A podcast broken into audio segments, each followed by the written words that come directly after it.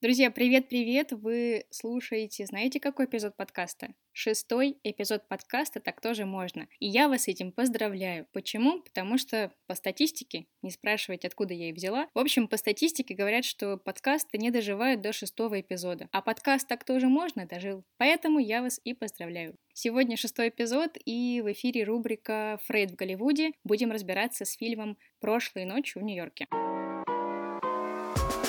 Вы слушаете подкаст «Так тоже можно», где мы говорим об отношениях с собой, другими и миром, об отношениях, в которых можно расти. С вами автор подкаста Светлана Джексон, психолог, которая работает с отношениями и помогает собирать из них счастливых журавликов.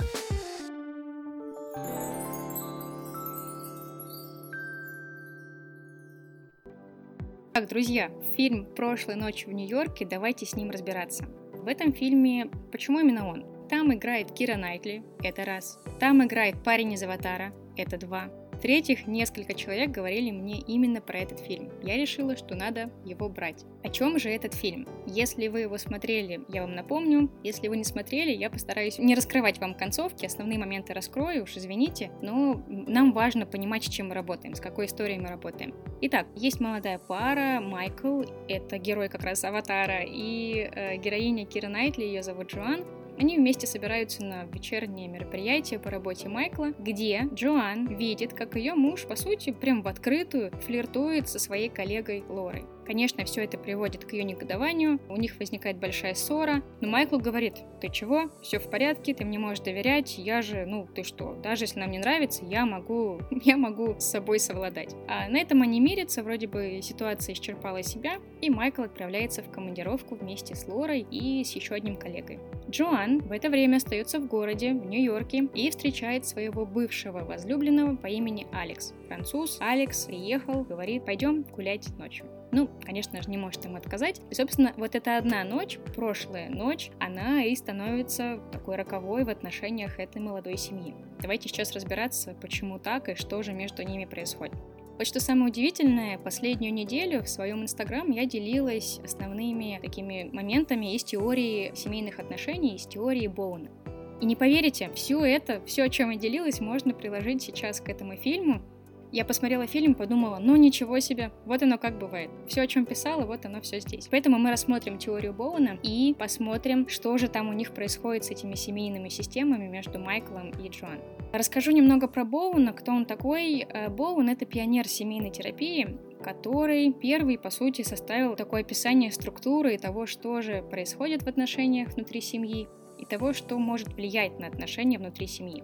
И он выделил пять таких вещей, пять концептов, которые определяют отношения в семье, и это дифференциация «я» или отделение «я». То есть то, насколько каждый член семьи способен видеть себя, чувствовать себя, мыслить как-то сам с собой, не вовлекаясь в то, что происходит с другим. То есть у мужа проблемы на работе, а у меня все хорошо, примерно так. И меня это не затягивает в его проблем. Или у него все хорошо, а у меня не очень, но при этом он как-то способен ко мне не подключаться и оставаться в своем вот этом «у меня все хорошо» но при этом оставаться открытым моему не очень хорошо. Примерно так. Это и называется этим таким отделением «я» от других.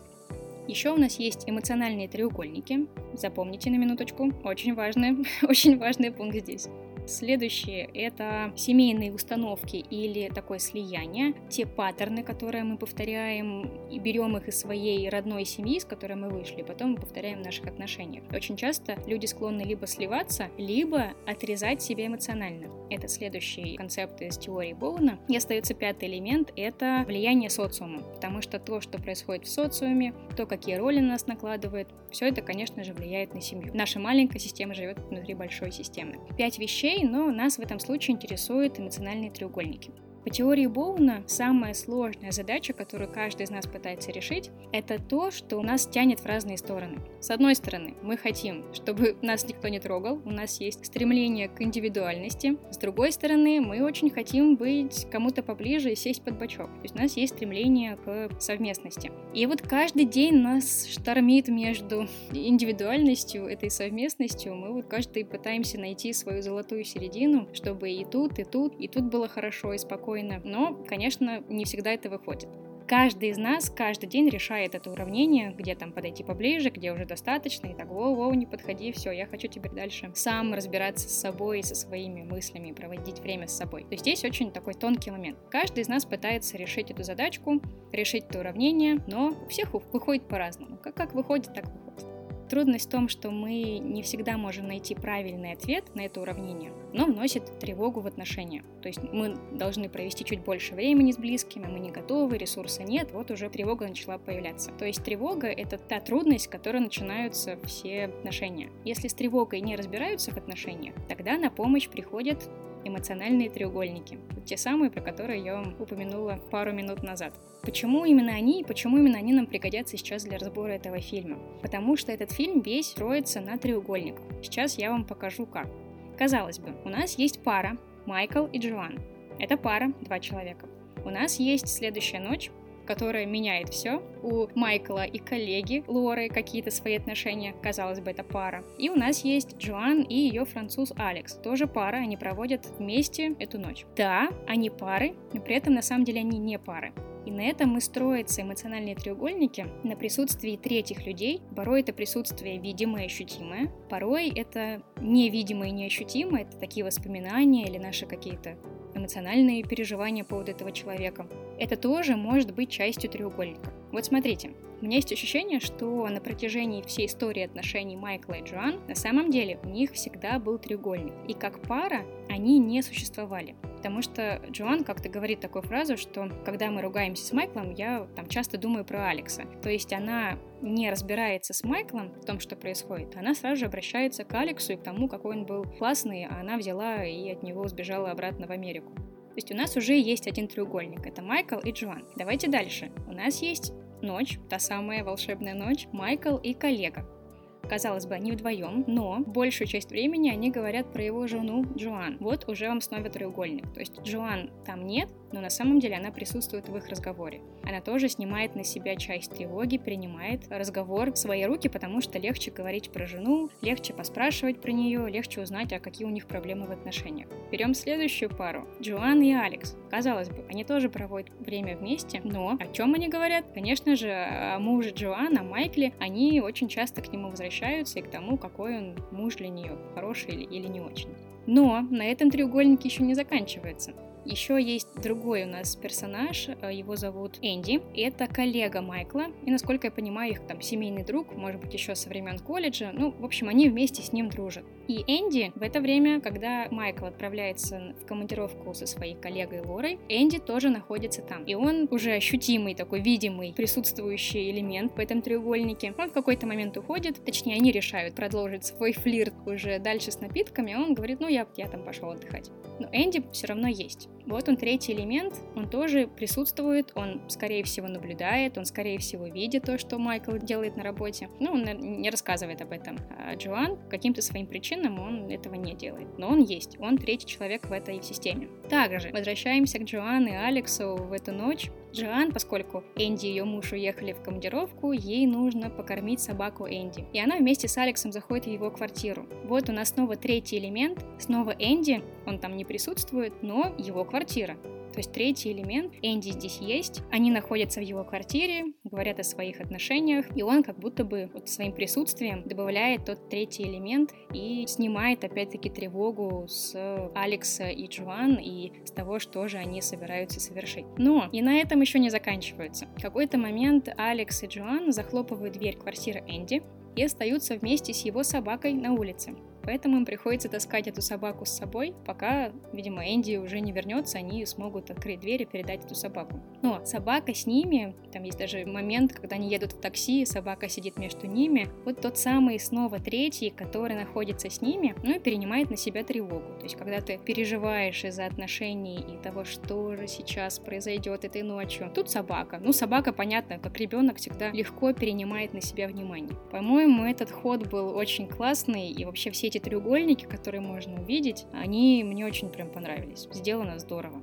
Ну что, убедила я вас, что этот фильм на самом деле не про квартет, не про пары, а на самом деле про треугольники. Треугольники в квадрате, в кубе и так далее, сплошные треугольники. На чем же держатся треугольники? Я уже упомянула, что каждый из нас пытается решить задачку, как же быть и вместе, и при этом все-таки обращать внимание на себя. Это все вызывает тревогу. Если пара не умеет адресовать эту тревогу, то появляется какой-то третий или вымышленный, или какой-то из прошлого, или же реальный третий, который помогает эту тревогу немного распределить между участниками. Ну, говорят, что треугольник три угла, три точки, три вершины — это самая устойчивая форма. Поэтому треугольник, если он фиксируется, то он становится очень устойчивым и прочным. И, по сути, помогает паре существовать. У нас здесь возникает вопрос, как в этой паре возник треугольник? Мы уже можем получить некоторые такие подсказки из фильма, из того, что говорит Джоан про своего мужа, про отношения с Майклом. Я уже упомянула, она делится тем, что часто после ссор она думает про то, а как бы это было бы с Алексом. Вот Алекс уже становится частью этого треугольника, при этом реально не присутствуя с ней. Есть его фотографии у нее в книжках на полке, она, видимо, достает, любуется, думает, о, такой, ну, хороший был, что же я взяла и от него сбежала.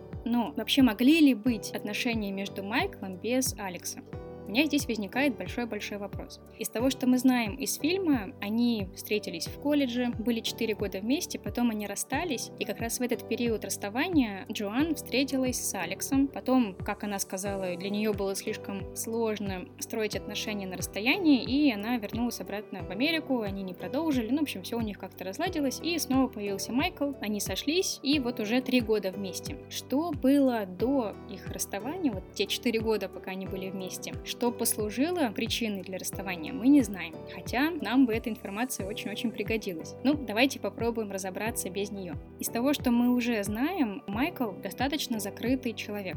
Джоан как будто бы чуть эмоциональнее, но, похоже, она не умеет адресовать свои эмоциональные потребности, ну или так, чтобы Майкл ее услышал или понял, или он просто не хочет ей открываться, у него вот свои там семейные какие-то паттерны срабатывают, не реагировать на эмоциональную женщину, поэтому он просто от нее закрывается. Как мы это видим? Мы это видим в первой части фильма, когда они возвращаются после своей вечеринки, и Джоан говорит, ну, как так? Прям я там была, а ты прям при мне, ну, хоть постеснялся бы. А Майкл говорит, что, по-моему, ты слишком много выпила. То есть он уводит ее в другую сторону и адресует вообще другой вопрос. Хотя, казалось бы, дело-то не в том, сколько она выпила, а в том, что что-то между ними происходит. Он этого избегает, говорит, что не любит, когда она выпивает, потому что начинает вот так себя вести. Как? То есть она, видимо, говорит все, что у нее наболело, она просто ему это вываливает. А он не знает, что с этим делать, и говорит, нет, мне не нравится, ты вообще выпила, я не хочу с этим разбираться. Пара вроде бы после этой ссоры разобралась со своей тревогой, Джоанна ее адресовала, сказала, ну, по сути, выразила, что она переживает, что ему нравится другая женщина. Он ей сказал, что все хорошо. Вроде бы тревога успокоилась на какой-то период времени. Но на самом деле толком-то они же ее не проговорили. То есть он просто к ней пришел, сказал, ну, не сердись, давай там полежим вместе. Они же на самом деле не, не нашли вот эту точку коннекта, после которой реально хорошо, и третьи не нужны. Они, по сути, отправились по своим делам вот в эту ночь дождливую с этим непониманием. У Джоан, которая осталась, у Майкла, который тоже, видимо, есть какое-то недопонимание в их отношениях. Уровень тревоги растет. И вот как, кстати, появляется Лора, появляется Алекс, люди, на которых можно эту тревогу немного распределить, и вроде бы дышать уже становится легче. Ну классно же, очень-очень удобно. Они прям вовремя подоспели. Такой Чип и Дейл. А другой момент нам не совсем ясно из фильма, из истории о том, как Алекс и Джоан обсуждают свои отношения, нам не ясно, почему они расстались. Джоан сказала, что дело в расстоянии, ей сложно строить отношения на расстоянии. Но, по-моему, Алекс это не, не поверил в это. Я тоже так как-то сморщилась и подумала, а нет, там что-то другое. Я могу только фантазировать, что там, какие были причины, моя фантазия о том, что они не сошлись на почве писательства. Мне кажется, Алекс, если он успешный писатель, а героиня Кира Найтли, вот такая еще не совсем в этом смысле сложившаяся, она, возможно, могла от него просто из этих отношений сбежать, потому что страх чужого успеха мог ее испугать. Это моя фантазия. А я так думаю, сложились их отношения. Может быть, это неправда. Но вот как-то мельком эта тема писательства все же есть, и все же нет, не совсем понятно. Я ее так для себя определила. Может быть, у вас какая-то другая мысль, почему Алекс и Джоан расстались. Как вы думаете? Буду рада получить от вас комментарии и ваши размышления на эту тему. И, возможно, если это так, если моя фантазия правильная, в этом случае сложилась такая история. По сути, Алекс — это тот человек, который эмоционально легко открывается Джоан. Он ее понимает, он может удовлетворить ее эмоциональные потребности. Ну, такой хороший партнер, с которым можно строить долгосрочные отношения. Если Джоан от него отказывается из-за каких-то своих там, профессиональных моментов, она выбирает знакомого парня Майкла, с которым все стабильно, понятно, потому что он особенно в эмоциональные штуки не ввязывается, он вообще от них старается держаться подальше. И она может спокойно заниматься своим писательством, ну, говорить всем, что на самом деле она не писатель, ну что вы, я вообще не пишу. И на этом как-то себя, может быть, поберечь. То есть ее эго при этом не поддается никакому, никаким трудностям, никаким конфликтам от того, что она как бы, вроде бы писатель, вроде бы не пишет, вроде бы не получается. И почему меня эта тема с писательством в этом фильме зацепила? От того, что Алекс несколько раз ей говорит, ты же писатель, ты же написала книгу, у тебя получается, у тебя все как бы здорово было, почему ты не пишешь? А героиня Кира Найтли, Джоанна, она как-то очень витиевато об этом отвечает. И, возможно, здесь как раз в тот момент цены, которую она заплатила за то, чтобы быть писателем, быть одним писателем в отношениях, а не бодаться успехами, не показывать, что я успешнее тебя. То есть она выбрала, возможно, это моя теория, я не настаиваю, она, возможно, выбрала вот себе такого предсказуемого Майкла, чтобы ничего не произошло с ее верованием, с ее успехом, чтобы она знала, что ее успех в безопасности. Даже если он никогда не состоится,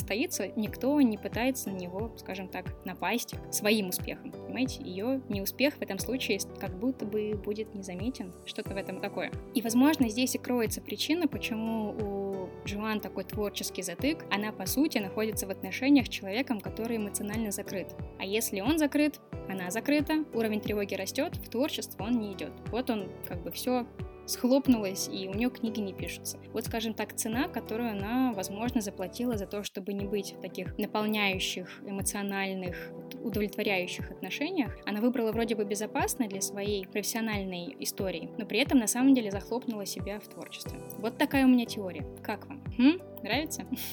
Этот фильм, он про измену, да. Но я бы не стала упрощать его до той истории, что, ну, Майкл просто самец, ну, все мужчины такие, захотел, поехал, изменил.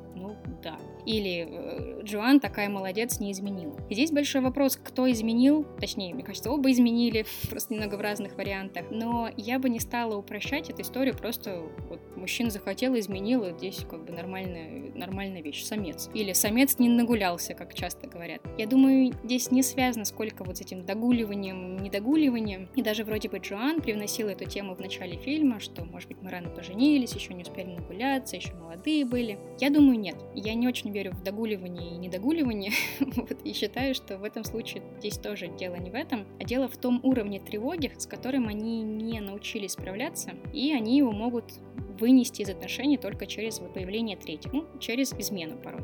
И измена — это это важное послание о том, что происходит в отношениях. То есть если спросить, отойти от насколько это полезно, насколько это разрушительно для отношений, на самом деле это может быть тем событием, которое сближает людей, но только в том случае, если люди, правда, готовы к нему обратиться, спросить, а вот что произошло, зачем нам понадобились третьи люди, которые как бы снимут с нас эту тревогу, почему мы не умеем вместе разбираться, вместе э, анализировать нашу жизнь, вместе эмоционально отвечать друг другу. Вот эти все вопросы, которые можно поднять вместе с изменой. Но концовка фильма нам, конечно же, не дает ничего. Мы не знаем, что произойдет с этой парой, но у меня есть ощущение, что эта пара просто, ну так, пожмет плечами и скажет, ну ладно, пошли по своим делам. То есть эта пара не адресует свои трудности. Мне кажется, они снова их попробуют замолчать до какого-то момента, может быть, до снова очередной измены, может быть, до какого-то более серьезного конфликта, может быть, в их паре появится третий, может быть, у них появится ребенок, и тогда система закроется вот внутри семьи, то есть им уже не будут нужны люди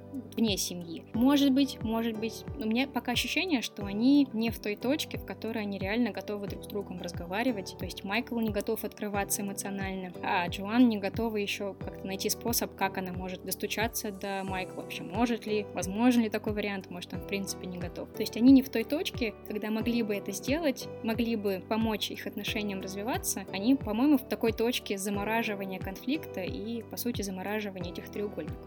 И, скорее всего, Джоан так и продолжит мысленно обращаться к Алексу и к тому, какой он прекрасный, и смотреть на его фотографии в книжках. А ее муж Майкл, ну, возможно, это был последний раз, а возможно, возможно, нет. Мне кажется, что все-таки нет. А если у них ситуация останется именно в таком ключе? То есть, если они так и не поговорят, и не обсудят, что же у них происходит. Такие у меня мысли. Мне интересно узнать ваши. Я бы очень хотела с вами продолжить обсуждение, узнать ваши теории, что вы думаете, будут ли они вместе, поговорят ли они об этом, у них будет скандал. В общем, что вы думаете по поводу концовки, что будет с этой парой, останутся они вместе или нет, расскажите мне же скорее, друзья. Для этого я жду вас в своем блоге «Психологическое оригами» по адресу pspyorigami.com вкладка подкасты. Там вы можете найти эпизод шестой. Если вы не слушаете меня прям с моего сайта, то скорее заходите, пишите комментарии, и мне очень интересно узнать, что же вы думаете. На этом у меня все. С вами была Светлана Джексон,